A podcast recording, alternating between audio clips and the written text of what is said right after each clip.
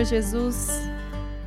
Obrigado, Pai, por essa família maravilhosa. Obrigado porque o Senhor nos deu a tua palavra, Pai, para que a gente aprendesse como viver, Pai. Que a gente tivesse mesmo esse jeito divino de viver, Pai.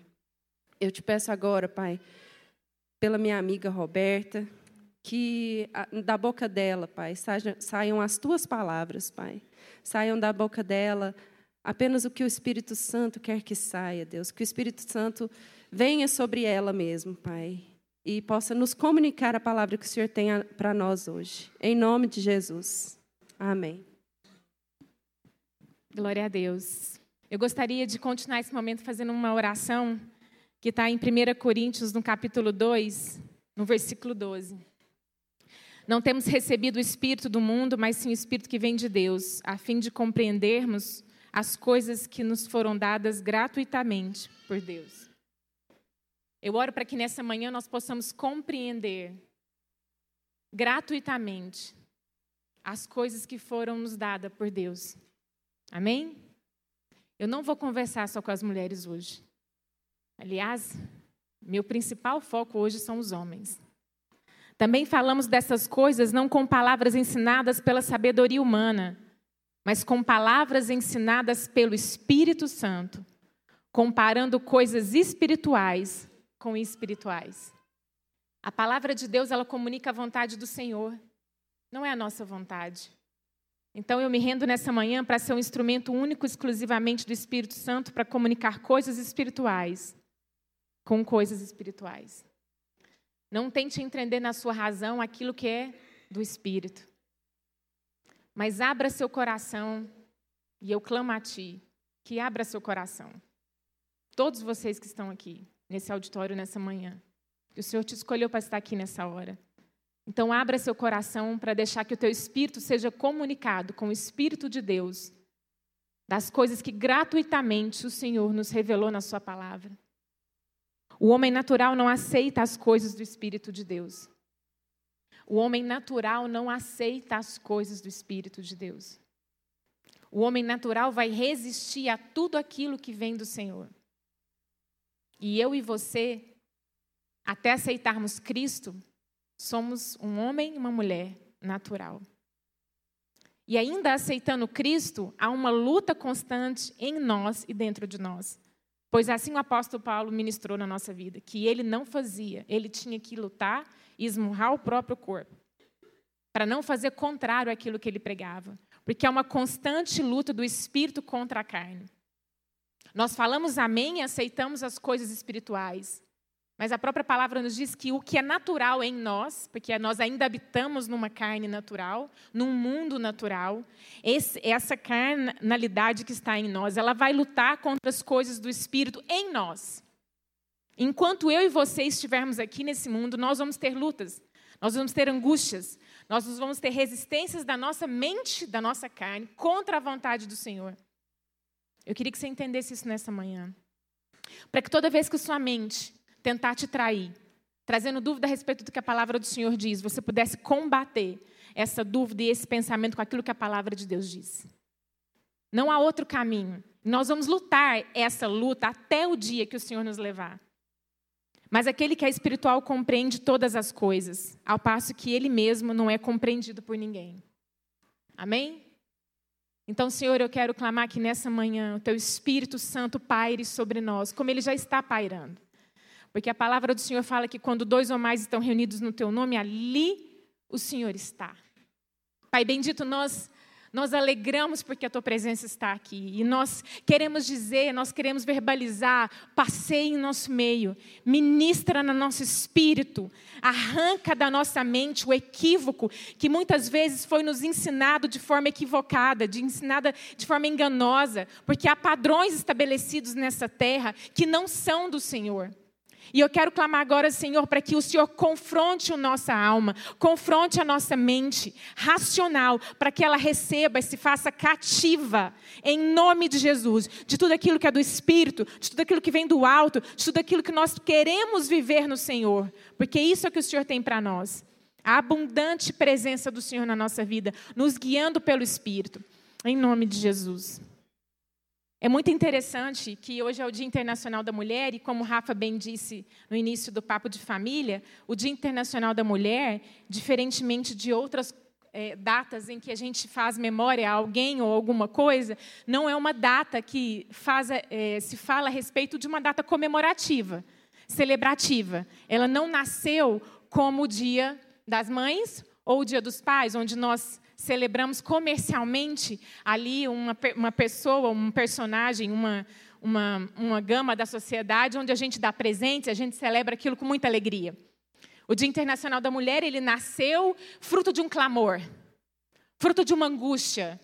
Ele ficou patenteado pela ONU em 1975 para poder ser um dia onde, civilmente, a gente fosse lembrado que há um clamor a ser ouvido onde mulheres por muitos anos foram rechaçadas, esquecidas, subjugadas, agredidas.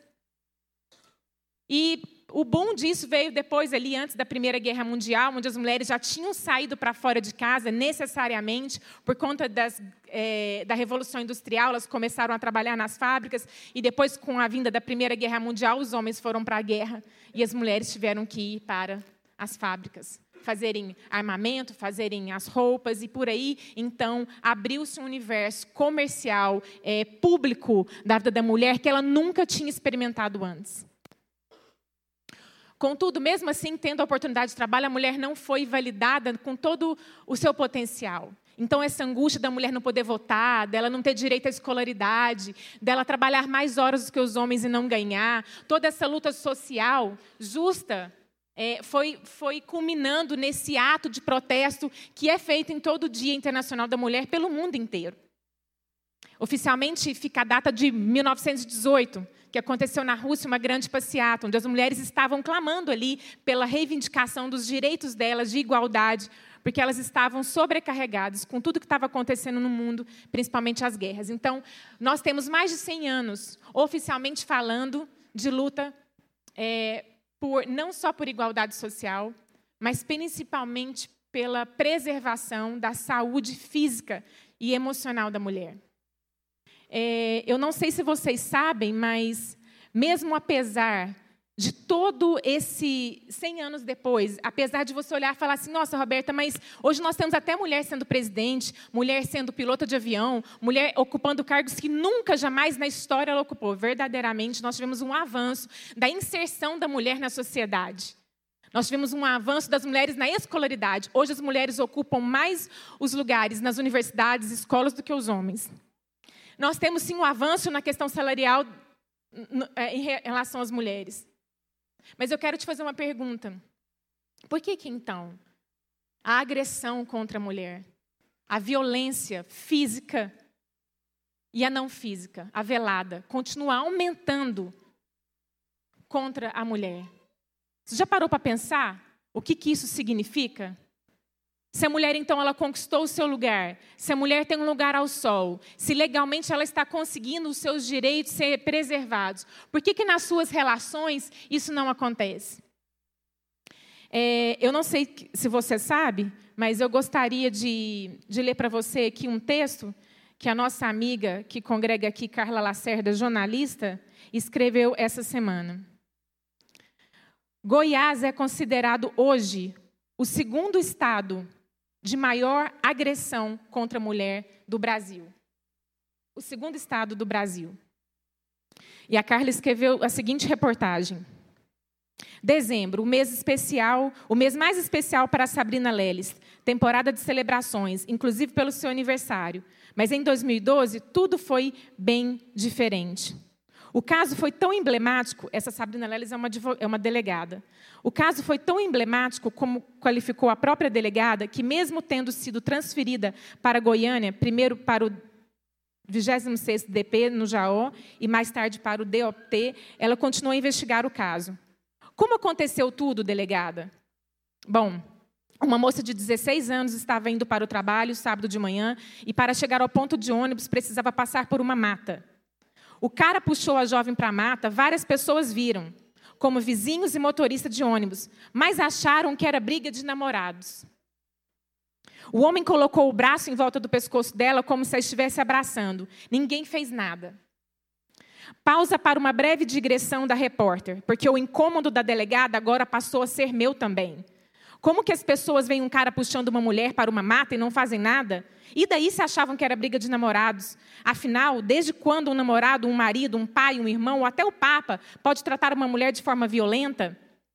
Sério que eles ainda vivem com a máxima de que em briga de marido e mulher ninguém mete a colher?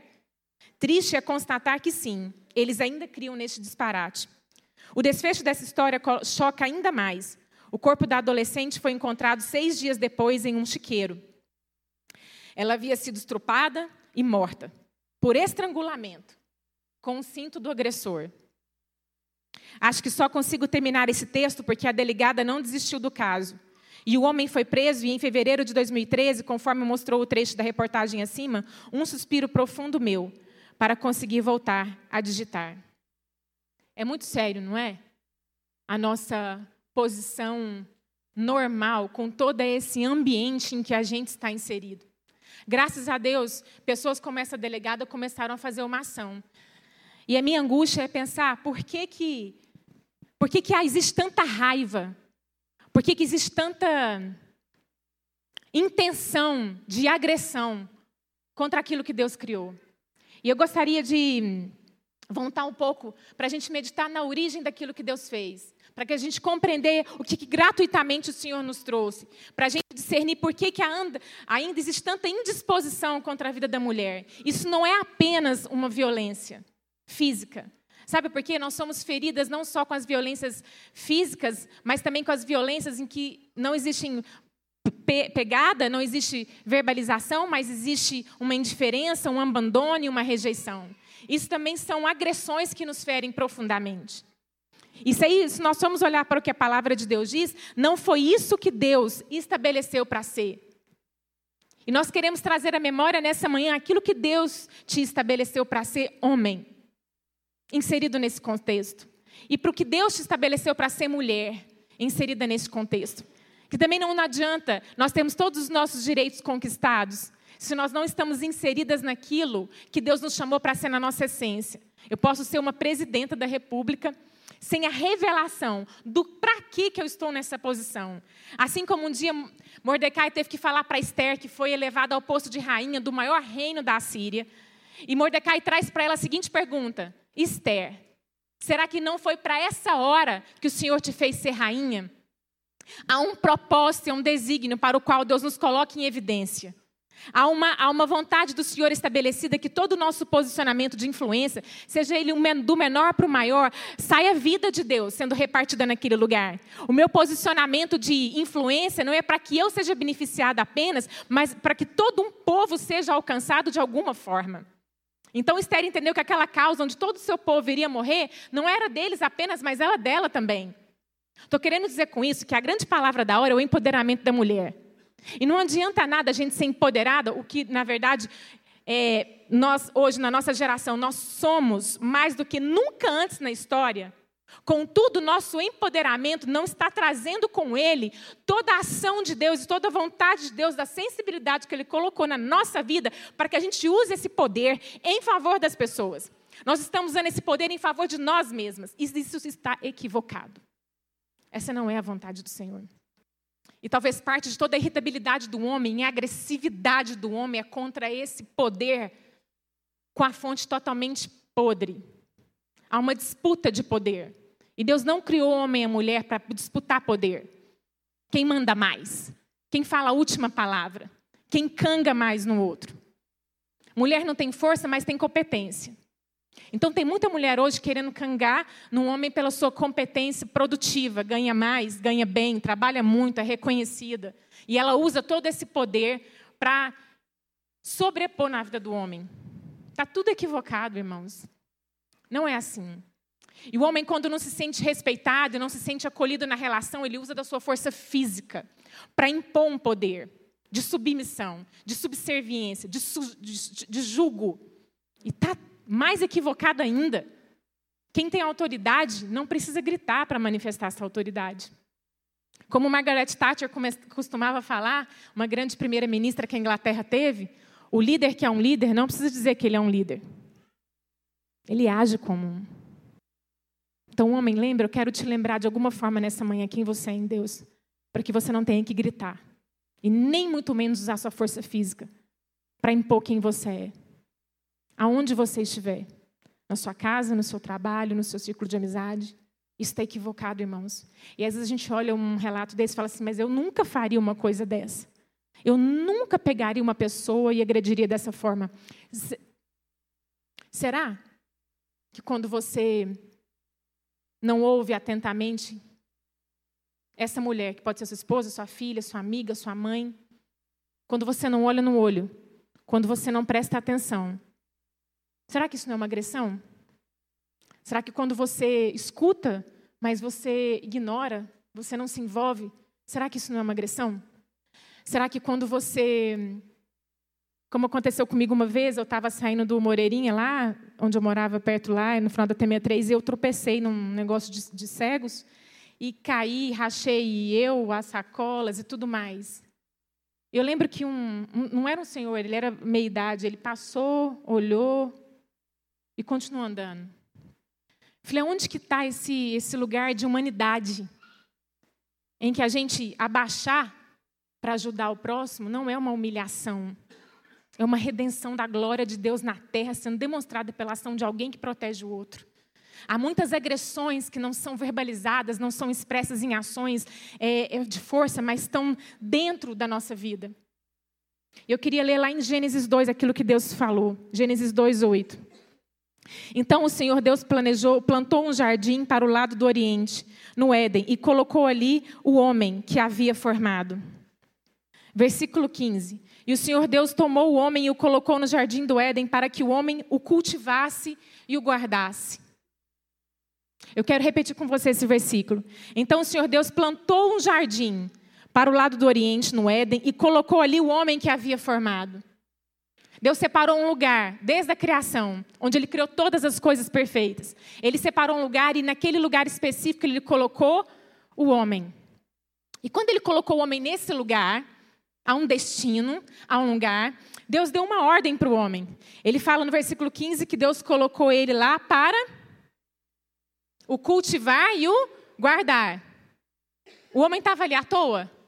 Aleluiano. O que, que eu vou fazer hoje, Senhor? Estou aqui para quê? Tudo com Deus tem propósito. O nosso pai é um trabalhador. O nosso pai ele trabalha porque o trabalho revela quem ele é e revela para quem ele é. Porque o trabalho, ele gera um serviço ou um produto que abençoa alguém. Amém? Essa deveria ser a essência mais pura e simples do trabalho. E não em vista de todo o lucro que eu posso ganhar, apesar de alguém, por custa de alguém. Mas é na essência, o meu trabalho tem que gerar eu atender o próximo. Amém? Essa é a essência genuína do trabalho. Por isso que Deus nos criou trabalhadores. E Ele falou: você vai cultivar e você vai guardar. Cultivar também é trabalhar a terra para a agricultura. Cultivar é plantar, é dedicar-se muito a algo. Guardar é vigiar para defender, é proteger, é preservar. Então, homem que está aqui nessa manhã, se em algum momento na sua vida que você está vivendo, você fala assim, Deus, qual que é o meu propósito? O que, que eu estou fazendo aqui como engenheiro? O que, que eu estou fazendo aqui como médico? O que, que eu estou fazendo aqui como professor? Oh, Deus, eu não sei que profissão eu tenho. Mas aonde você estiver, aonde o Senhor te colocar, as oportunidades de lugares que Deus te inserir naquele lugar, independente do que você faça, a sua primazia, a sua essência, a sua base de fundamentação é você cultivar aquele lugar e é você guardar aquele lugar. O homem foi incumbido dessa missão. Portanto, é muito feio quando o homem olha uma pessoa esborrachada no chão e não faz nada. Portanto, é muito terrível quando o motorista de ônibus e vizinhos viram aquela menina sendo estrangulada e ninguém fez nada. Ainda que fosse uma suposta briga de namorado, é uma agressão. Aonde está a nossa vivacidade por aquilo que é verdade, por aquilo que é, é de fato o que a vida tem que ser preservada? Aonde que nós estamos indo, que nós estamos ficando adormecidos? A gente vê, mas não vê. A gente escuta, mas não ouve. Aonde que nós estamos entrando naquilo que Deus nos chamou para fazer? Nós temos que interferir, nós temos que posicionar. Nós não fomos criados para usufruir desse paraíso. Nós somos criados para fazer parte desse lugar. Eu não sou um acessório de decoração na terra. Eu sou uma pessoa de Deus, criada por Deus para refletir quem Ele é. Essa é a minha essência. Isso é quem eu sou e quem você é. E parte da nossa tristeza, do nosso desespero, da nossa depressão, do nosso falta de rumo com a vida, é porque nós não estamos destinados com a nossa essência. Nós estamos fazendo compromisso com aquilo que vem depois. O lucro, o dinheiro, como é que eu vou viver, para onde que eu vou viajar. Isso tudo é secundário, porque isso não sustenta a minha alegria. Se fosse assim, todo mundo que vai para o exterior todo ano, todas as pessoas riquíssimas na terra seriam as mais felizes. E elas não são. O sentido não está naquilo que eu tenho, e nem naquilo que eu faço, está naquilo quem eu sou. Deus me criou e te criou com uma essência primeiro, definindo quem você é. E depois do que você é, você faz qualquer coisa que o Senhor te colocar na sua mão, porque você é guiado pela sua essência, pela sua identidade. Você não é guiado pela demanda, você não é guiado pelas propostas indecorosas. Você sabe quem você é naquele lugar. Você foi criado como homem para guardar aquela casa onde você está. Homem, eu quero te perguntar: você sabe a direção que Deus está dando para sua casa? Nesse ano de 2020, você já perguntou, Senhor, qual que é? Para onde que é o rumo da minha casa? Ou você está vivendo mais do mesmo e deixando que a vida e as demandas, os problemas ou as facilidades mudem o percurso da sua vida? Não foi muito fácil para nós levantar uma casa toda e passar um ano fora e depois voltar. É o mesmo trabalho para ir ficar de vez. É o mesmo trabalho, é, é, é, entregar a casa, é reunir tudo, é organizar, é tirar a menina de escola, é, é fazer todo um movimento você fala, nossa, Roberta, mas maravilhoso, né? Ficar um ano fora, assim, é realmente maravilhoso. Mas tem que ter uma disposição, tem que ter uma coragem, tem que ter uma coragem de entrar para um ambiente vulnerável, onde você não controla nada. Mas esse é o lugar onde Deus quer nos levar para experimentar quem Ele é e a gente entregar quem nós somos. Nós não controlamos a nossa vida, minha irmã e meu irmão. Você sabe o dia que você vai morrer? Você vai aumentar um cabelo da sua cabeça? Nós não temos esse poder. Vamos nos render ao fato que nós somos filhos e apenas filhos. E vamos deixar que a sabedoria de Deus tome conta do nosso espírito e, e segrede no nosso espírito o caminho que o Senhor quer nos levar nessa terra. Porque é vivendo nesse fluxo que eu vou ser totalmente contente. E ainda que falte fruto na vida, eu vou me alegrar no Senhor. Versículo 17: Podes comer livremente de qualquer árvore do jardim, mas comerá da árvore, mas não comerá da árvore do conhecimento do bem e do mal. Mas não comerá da árvore do conhecimento do bem e do mal. Deus deu duas ações para o homem, duas ações. Você vai fazer isso, você vai fazer aquilo, mas uma coisa você não vai fazer. Deus coloca um limite. Deus coloca duas tarefas e Deus coloca um limite. Sabe por que Deus colocou um limite? Porque Ele é Deus. E nós somos os filhos. E nós precisamos nos render aos limites que Deus coloca. E nos submeter, porque eles são para nos proteger. Você não deixa seu filho de dois aninhos engatinhando e andando perto de uma fogueira, sem nenhuma barreira de proteção, deixa? Eu nunca deixei meus filhos. Eu não deixo meu filho entrar num mar com cinco anos de idade aberto e falo, pode ir. Até onde você conseguir nadar. E muitas vezes eu vou falar para ele assim: você não vai sem boia e sem sua mãe e seu pai. Ele vai dar uma birra e vai falar, mas eu quero. Por que, que eu não posso? Com cinco anos de idade eu vou falar, por que não? Porque simplesmente agora eu sou sua mãe, eu sou seu pai e estou te falando que não. Há muitas coisas que o Senhor não nos revela, por que não? Há muitas que Ele revela, por que não? Mas nós temos que confiar que na bondade do Senhor, quando Ele fala um não, é para nos proteger. Mas infelizmente nós nossa carne, a nossa carnalidade, a nossa natureza, ela quer ir contra aquilo que Deus falou. Sabe por quê? Sabe o que me impulsiona e te impulsiona a querer ir contra, a rebelar contra a vontade do Senhor? Exatamente porque nós temos uma necessidade de poder, de domínio, de controle da nossa vida. Eu quero dominar o que eu posso e o que eu não posso. E aí, mais do que isso, eu quero dominar o que o meu outro pode e eu não posso alimenta o nosso ego ter alguém que depende de nós emocionalmente, onde eu controlo o que, que ele pode e o que, que ele não pode. Por isso que muitas vezes nós estamos alimentando relações não saudáveis. Nós não deixamos as pessoas livres para ser quem elas são. Porque além de eu querer um domínio para mim, eu quero um domínio para quem está ao meu redor. Isso está equivocado, isso não é de Deus. nós temos que nos render e falar, Senhor, nós somos apenas filhos. E como filhos, quem define o que pode e o que não pode é o Pai. Amém? É, quando o versículo 18, a palavra do Senhor diz assim: Disse mais o Senhor Deus: Não é bom que o homem esteja só. Eu lhe farei uma ajudadora que lhe seja adequada. Pensa aqui comigo uma coisa: Deus cria todas as coisas. Deus coloca o homem no lugar que ele queria. Deus incube o homem dessa proatividade de cultivar, de guardar. Ele coloca o limite. Aí depois Deus vai e contempla tudo aquilo e fala assim: não é bom que o homem esteja só. Tem algum registro aqui que Deus tira uma dúvida com o homem a respeito disso? Sim ou não, igreja? O homem não foi consultado para a criação da mulher. I'm so sorry. Meu filho Luiz falou, me, me mandou parar de falar palavras em inglês, né, filho? I am so sorry. Eu amo essa língua e o que essa língua me proporcionou viver. Então, me desculpem, irmãos, mas vamos ensinando inglês, porque vocês vão receber muitos irmãos ingleses, viu? Então, nós já estamos fazendo assim uma pregação com ensino também de inglês. Amém, igreja? Quem quer aprender inglês aqui? Oba! Nem todo mundo, Alistair. What is that? Mas quem quiser, nós estamos aqui para ensinar, né, irmão? Porque vai ser muito bom vocês conhecerem os irmãos que vão chegar aqui para nos visitar. E aí, Deus vai e cria a mulher, e é uma coisa dele, na trindade. Ninguém é consultado. Ele pega, cria a mulher e coloca ela na frente do homem. A palavra fala que ele entrega essa mulher para o homem. Pronta.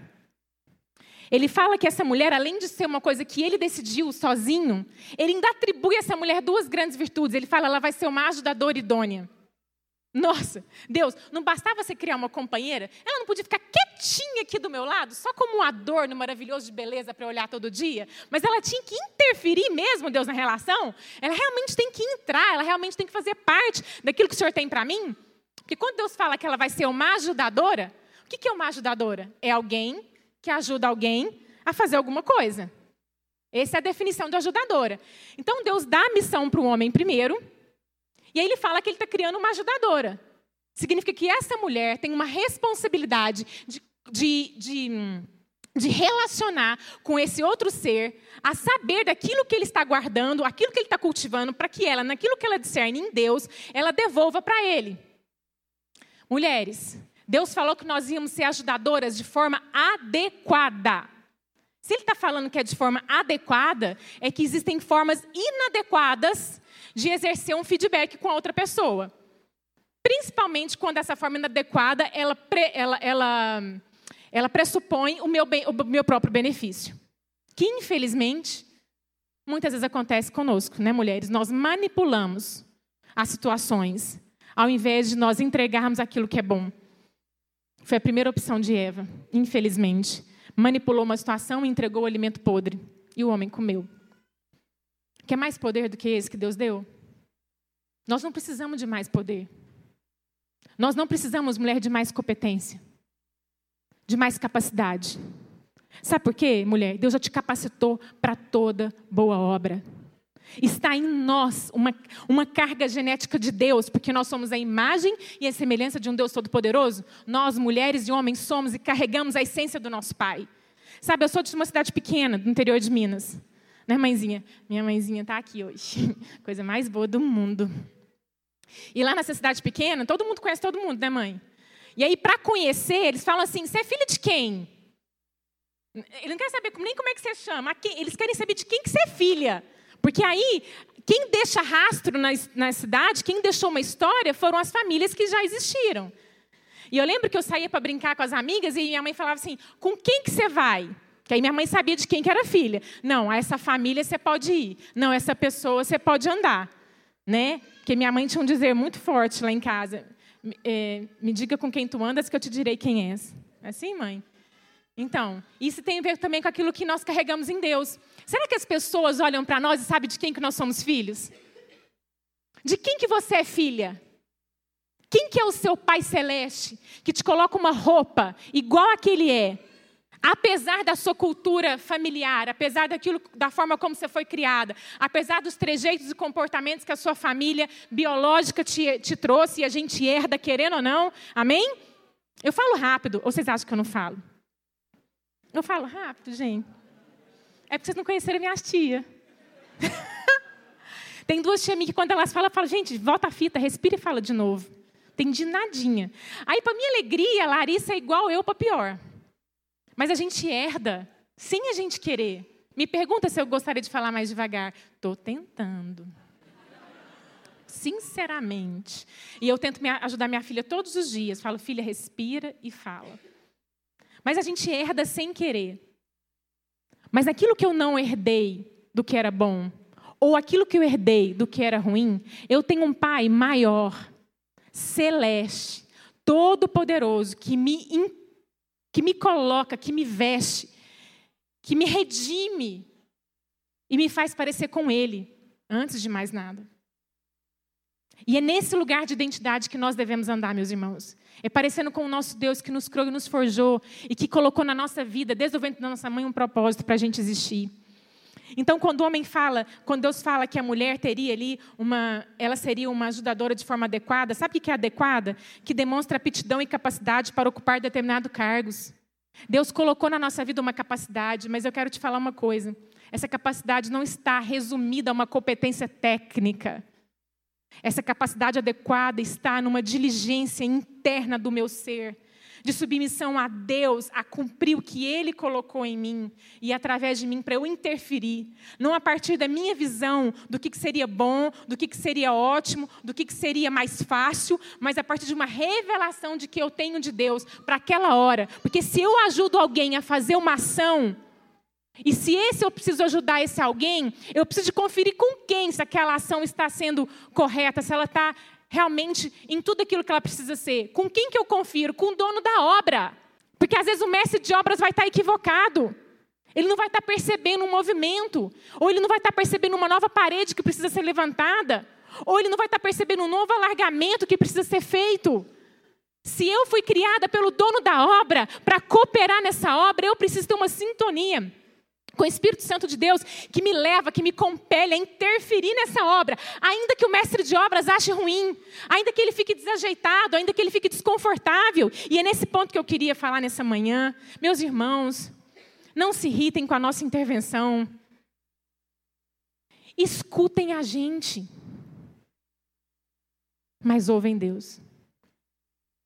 Nós somos falíveis, tão falíveis que a primeira mulher já pisou no tomate na largada. Mas sabe o que foi lindo? Que Deus redimiu todas as coisas através de uma mulher.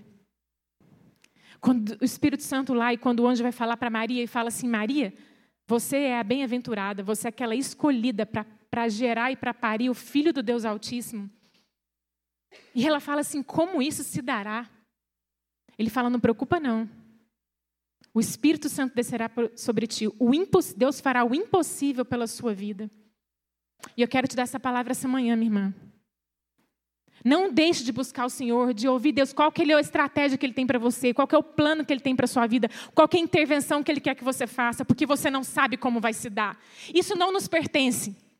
Esse sobrenatural pertence ao Senhor, não pertence à nossa vida. É... Deus já deu uma mulher capaz para o homem para agregar na vida dele tudo aquilo que nós precisamos. Eu não estou falando só da relação de casado, eu estou falando da mulher aonde ela estiver. Mas há uma resistência muito forte na nossa vida. Você quer ver lá em Gênesis 20, de 1 a 12, nós temos a seguinte história. Nós temos a história de Abraão com Sara. Você pode abrir lá, mas eu não vou ler.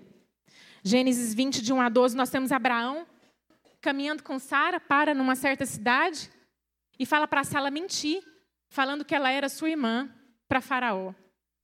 Com medo de Sara, com medo dele ser morto. De verdade, Sara era meia irmã de Abraão.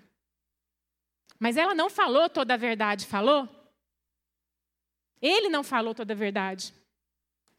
Eu quero ler com você o versículo que o, o, Abimeleque pergunta para Abraão, no versículo 10 do capítulo 20 de Gênesis, fala assim: E Abimeleque perguntou ainda a Abraão: Com que intenção fizeste isso? Por que, que Abimeleque vai perguntar? Porque aí Abimeleque olha para Sara, vê que ela é bonita, toma ela como mulher e leva ela para sua tenda. Mas o Senhor fala com Abimeleque e fala para ela, fala para ele que ele estaria fazendo é, Vou voltar aqui para a gente ler, que é muito melhor, né? Do que eu ficar falando o que a palavra de Deus diz. Obrigado, seu Paulinho. Mas Abimeleque, que ainda não havia se aproximado dela, perguntou para Deus: Senhor, matarás também uma nação inocente? Não foi ele mesmo que me disse, é minha, minha irmã? E ela mesma me disse, ele é meu irmão. Procedi na sinceridade do meu coração e na inocência das minhas mãos. Ao que Deus lhe respondeu em sonhos: Bem sei que procedeste na sinceridade do teu coração, e também eu te impedi de pecar contra mim. Por isso não te permiti tocá-la. Portanto, devolve agora a mulher a seu marido, porque é ele é profeta, intercederá por ti e conservarás a vida. Mas se não a devolveres, sabe que certamente morrerás, tu e todos os teus. Abimeleque levantou-se de manhã cedo e, chamando todos os seus servos, falou-lhes todas essas palavras, e os homens ficaram com muito medo. Então Abimeleque chamou Abraão e lhe perguntou: Que foi que nos fizeste? Em que pequei contra ti para trazeres sobre mim e sobre meu reino tamanho pecado? O que me fizeste não se faz. Abimeleque perguntou ainda a Abraão: Com que intenção fizeste isso? Abraão respondeu: Eu pensei. Certamente não há temor de Deus nesse lugar, e me matarão por causa da minha mulher. Eu pensei. Pensa não, irmão. Obedece. Toda vez que a gente pensa alguma situação do nosso pensamento, nós vamos estribar nossos pés. Toda vez que eu der razão aos meus pensamentos, eu vou sentir medo. Porque eu não sou capaz de garantir tudo aquilo que Deus falou. Deus já tinha dado uma ordem para Abraão: sai da sua tenda. Abraão estava obedecendo a ordem de Deus. Mas no meio do caminho, ele se depara com uma situação que traz medo ao coração dele. E na hora do medo, ele negocia a verdade. Ele tenta se proteger, se guardar. E entrega Sara. E Deus mandou o homem proteger o lugar que ele estava, o jardim que ele estava, e tudo que está dentro dele. Não foi só a vida dele. Mas muitas vezes, por medo, o homem faz isso, ele entrega a mulher na frente e ele vai atrás. Ela podia ir lá para a tenda de Faraó. E ele ia ficar salvo. Olha o que ele fala. 13. Quando me. 12, desculpa. Além disso, ela é realmente minha irmã, filha de meu pai, mas não de minha mãe, e veio a ser minha mulher. Quando Deus me fez errante da casa de meu pai, eu disse a ela: Assim mostrarás o teu amor por mim. Em todo lugar aonde formos, dizes sobre mim: Ele é meu irmão. Ele faz uma proposta indecorosa para ela, não faz? A palavra de Deus não fala do posicionamento de Sara aqui, mas nós sabemos que Deus interveio a favor dela. Amém? Então eu creio, isso é uma dedução minha, porque a Bíblia não fala sobre isso, que essa mulher orou, que essa falou: Deus, o Senhor é Deus. O Senhor é Deus acima dessa situação. Então o Senhor vai resolver. E Deus falou, porque Deus é ver, Deus é Deus, Ele tudo vê. E Deus chama a atenção de Abimeleque, e Abimeleque usa de graça e misericórdia porque Deus mandou, e eu creio que Abraão aprende uma lição. A gente também tem a, a vida de Eucana, que eu queria deixar com vocês onde Eucana era o marido de Ana, e Ana queria muito ter um filho. Em 1 Samuel 1 está essa história. E aí Ana fala para ele que ela estava triste porque ela queria muito ter um filho e ela não tinha um filho. Aí Eucana vira e fala assim para ela: Mas eu não sou melhor que dez filhos para você? Será que isso também não é uma agressão? Uma, uma Deus me dá a palavra, uma, uma condição onde o homem ele não, ele não entra no coração do que o sonho daquela mulher que ela está querendo. Ele simplesmente ignora aquilo ali. Ele simplesmente devolve ela como uma ingratidão, inclusive. Eu quero te falar uma coisa que eu aprendi ao longo da minha história com o Marcos, que já faz 22 anos. Ontem nós fizemos de casado. 22 anos. Tivemos muitos aprendizados, estamos tendo vários. Mas a nossa relação, eu fui percebendo que muitas vezes o Marcos desconsiderava aquilo que eu trazia para ele, porque ele não tinha a resposta. Então era mais fácil para ele dizer que o que eu estava trazendo não era legítimo do que ele falar assim: vamos considerar, eu não sei, mas nós vamos buscar Deus junto. Porque o homem foi criado para inseminar, não foi? Quando Deus fala para ele cuidar de um jardim, ele é quase que um jardineiro. Quem cuida de um jardim é um jardineiro, não é? Tem sementes para plantar, tem instrumentos para lavrar, para tirar as ervas daninhas. E olha que coisa linda de Deus. Deus criou você, homem, como uma imagem de Deus. E você carrega no seu corpo sementes. Sim ou não? Milhares de sementes. as mulheres não têm semente. Elas recebem do Senhor as sementes que elas precisam gerar, quando elas não são inseminadas por um homem. Eu estou falando da forma emocional, espiritual e da forma natural. Aonde que você tem colocado suas sementes? Elas têm que ser colocadas num campo. Elas não podem ser jogadas fora. Não desperdice aquilo que o Senhor te deu, homem, como todo o potencial que você tem para influenciar, para fazer um, um, lugar virar florido com as suas palavras de posicionamento, com a sua direção clara, com aquilo que Deus te revelar. Agora a gente não dá o que não tem. Eu preciso buscar em Deus aonde que eu vou, o que, que eu estou vivendo, para eu saber o que, que eu vou compartilhar. E eu acho linda a história de Ana, porque aí ele fala isso para ela e Ana fica muito triste. Mas sabe o que, que Ana faz? Ela vai para a presença do Senhor. Ela vai para a presença do Senhor. A palavra diz que ela vai para o lugar lá onde os sacerdotes se reuniam e ela vai orar. E o clamor dela era tão grande que o sacerdote vira e fala para ela assim: mulher, você está bêbada. O sacerdote, um homem de Deus, olha para uma mulher em clamor genuíno e fala assim: você está bêbada. Muitas vezes nós, nós não vamos ser compreendidas, mas nem por isso nós vamos desistir daquilo que Deus falou no nosso coração. Ana não desiste. O sacerdote depois reconhece que ela não estava bêbada, reconhece que ela estava num clamor e fala: Vai em paz, minha filha, o Senhor te conceda a tua petição. Ana volta para casa.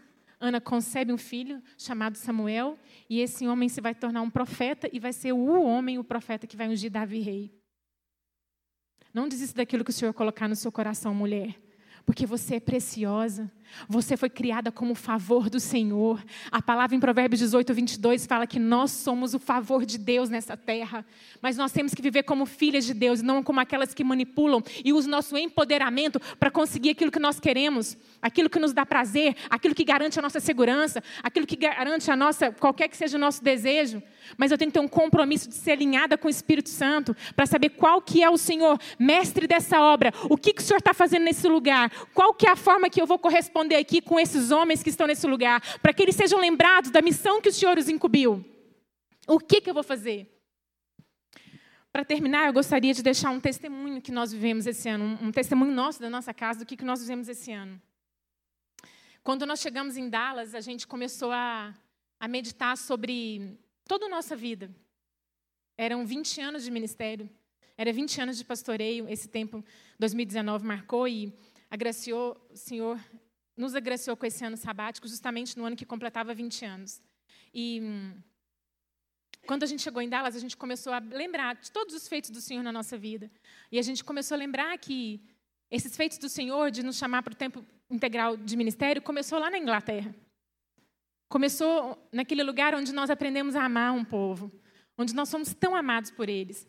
E que por muitos anos nós ficamos em contato, recebemos muitas pessoas em Uberlândia aqui, mas nos últimos dez anos, por algum motivo, e talvez pela correria da vida, que não se justifica, porque quando a gente é guiado pelo vento do Espírito, eu paro para fazer aquilo que Ele me mandou fazer, amém?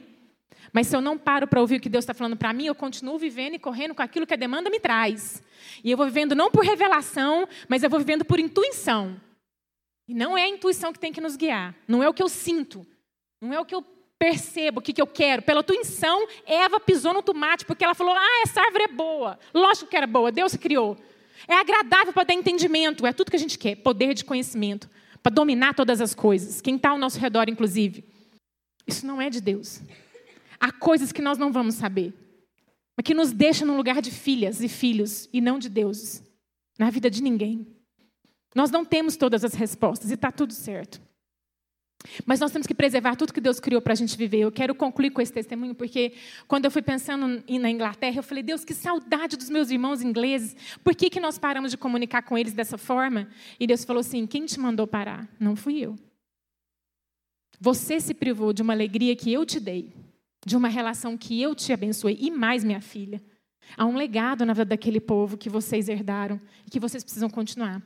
E, encurtando a história, numa das conversas que eu tive com uma das minhas amigas inglesas, porque eu comecei a ligar para elas e, e, falar da saudade, falar do que a gente está vivendo.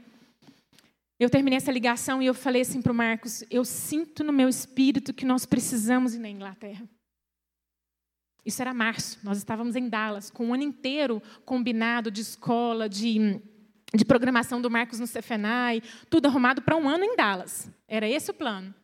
Eu falei para ele, eu, preciso, eu, sinto no espírito, eu não sei te explicar, eu não tenho palavras de razão. Eu tenho o meu espírito sendo comunicado com o espírito de Deus, igual eu li aqui em 2 Coríntios, em que Deus tem um movimento para nós na Inglaterra. Eu não sei o que é, mas eu sei que nós precisamos passar por lá. Tem algo de Deus para nós recebermos lá, e tem algo de Deus para a gente fluir lá. E ele falou assim para mim, ele fala que não, mas eu lembro que ele falou assim: você está louca?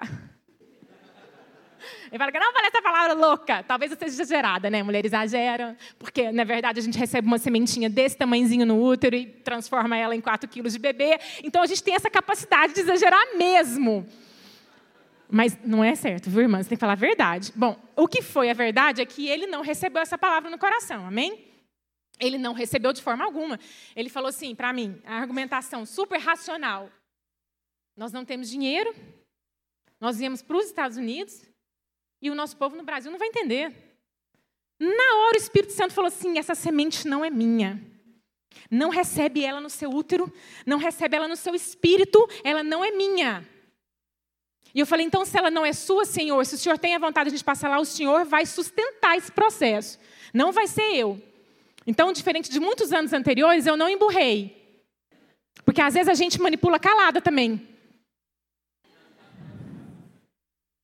Está errado, irmãos, porque aquilo que é de Deus é do Senhor, Ele vai fazer no tempo e no modo dele. Eu falei assim para ele, Marcos, eu entendo que nós não tínhamos dinheiro nem para vir para cá. E não tinha mesmo. Deus é que trouxe a gente para Dallas. Eu entendo que Deus nunca escolhe um caminho mais perto, mais rápido. O GPS de Deus é diferente do nosso. O Waze não está programado de Deus para ir pelo caminho mais rápido. Ele vai pelo caminho do propósito. E terceiro, que o nosso povo está indo na Inglaterra. Nós, nós, nós amamos aquela terra. A, a, a, parte de nós foi, que foi forjada naquele lugar. Nossos amigos Phil e Jill estão lá, os nossos missionários. O Flávio e a Karen estão lá. Há um povo de Deus lá. Mas eu vou esperar no Senhor. O tempo de gerar essa semente que foi Deus que me deu, para que eu entregasse na vida dele e da nossa casa uma vontade estabelecida de Deus que ele ainda não estava vendo não estava percebendo, mas que eu senti no meu espírito, porque eu fui comunicada pelo Espírito de Deus que era a vontade do Senhor de março, pula para maio, nós temos uma segunda conversa. O Marcos entende que nós temos que ir para a Inglaterra. Em dezembro, pula para julho, nós entendemos que o Senhor queria nos levar em agosto. Nada programado, na, sem nenhuma resposta mas totalmente guiado pelo Espírito de Deus, para viver tudo aquilo que Deus tinha para nossa casa, para aquele povo de Hereford e para nós como igreja, porque vocês vão ser impactados com essa conexão que foi reativada nesse tempo. Nós cremos nisso. Nosso nome lá, foi, a gente foi recebido como catalisadores. Vocês vieram catalisar algo do Senhor aqui. Sabe por quê, meu irmão? A gente não tá. Nossa missão não é cultivar e guardar só para nós. É para o nosso povo. É para quem mora, na, mora naquela terra. Então eu quero terminar fazendo um apelo para nós nessa manhã. E quero apelar para você, homem, que eu sei que incomoda as perguntas que a gente faz. Eu sei que muitas vezes nós estamos de forma inapropriada, não adequada, relacionando e dando feedback a vocês. A gente pontua de forma equivocada, a gente traz a ideia na hora inoportuna. Eu quero te pedir perdão. Eu quero te pedir perdão, homem que está nesse lugar. Nós erramos. Nós ambi ambi ambicionamos por, por reconhecimento, por validação. Sabe por quê? Porque quando Deus entregou Adão pra, a Eva para Adão, sabe o que ele falou? Essa é afinal é osso dos meus ossos e carne da minha carne. E ele validou Eva. Ele recebeu Eva. Ele falou: Eu procurei por todo lugar e não achei. E essa é agora que vai me corresponder, que vai andar junto comigo, do meu lado, e vai, e vai perceber o que eu não percebo, e vai agregar e me entregar o alimento que eu não tenho. Esse é o lugar da mulher que ouve Deus. Ela entrega não o que ela quer comer, mas o que é necessário ser servido.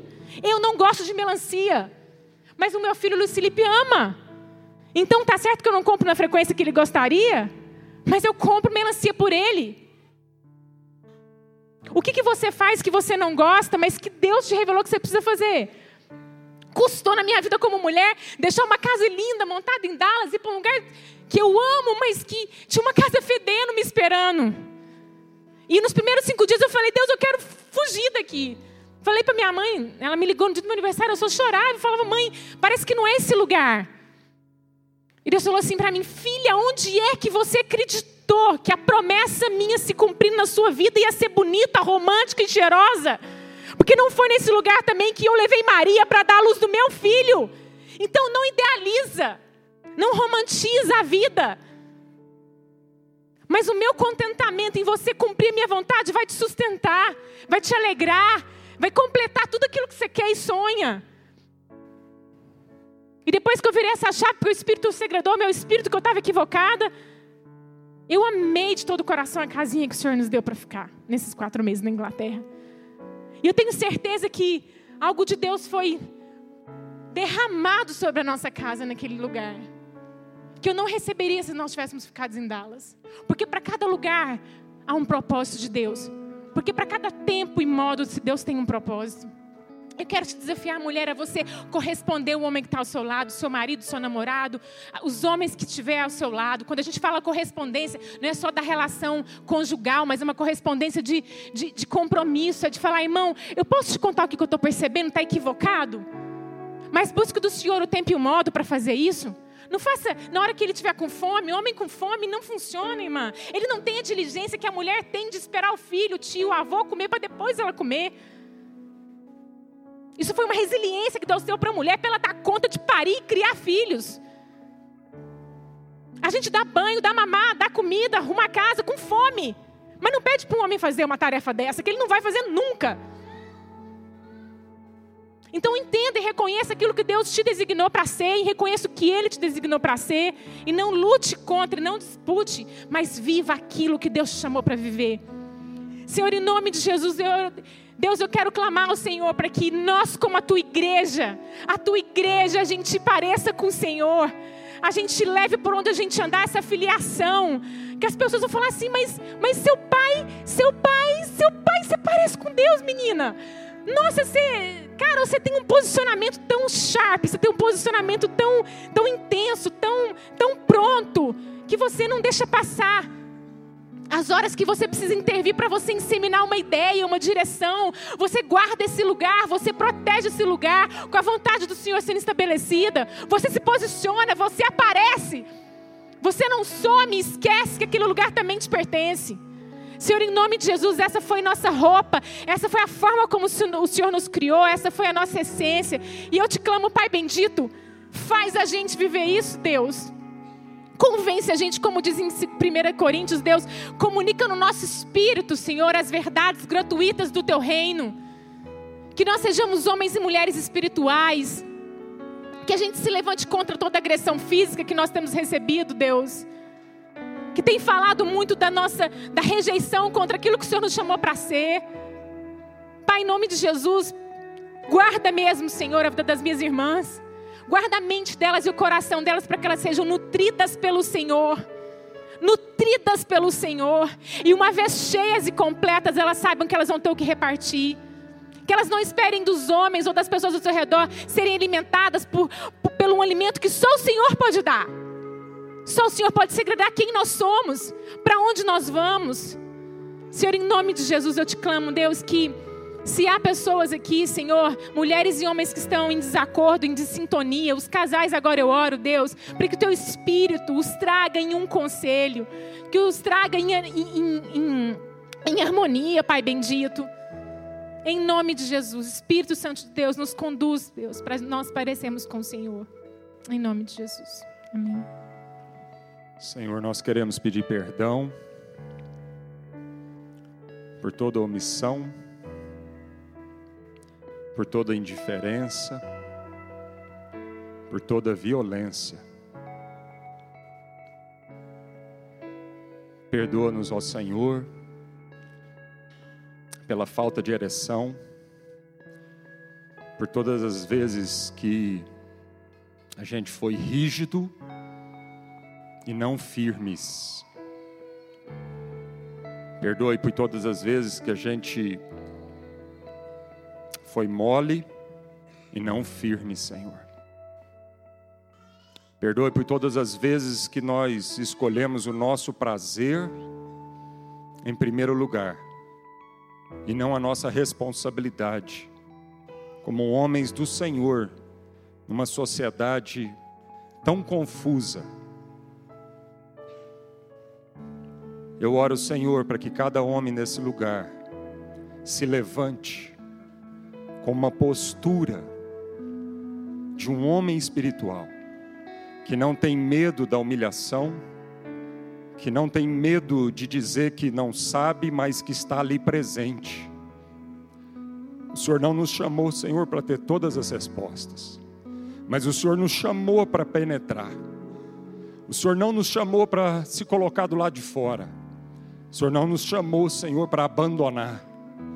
O Senhor nos chamou, Senhor, para penetrar, Senhor.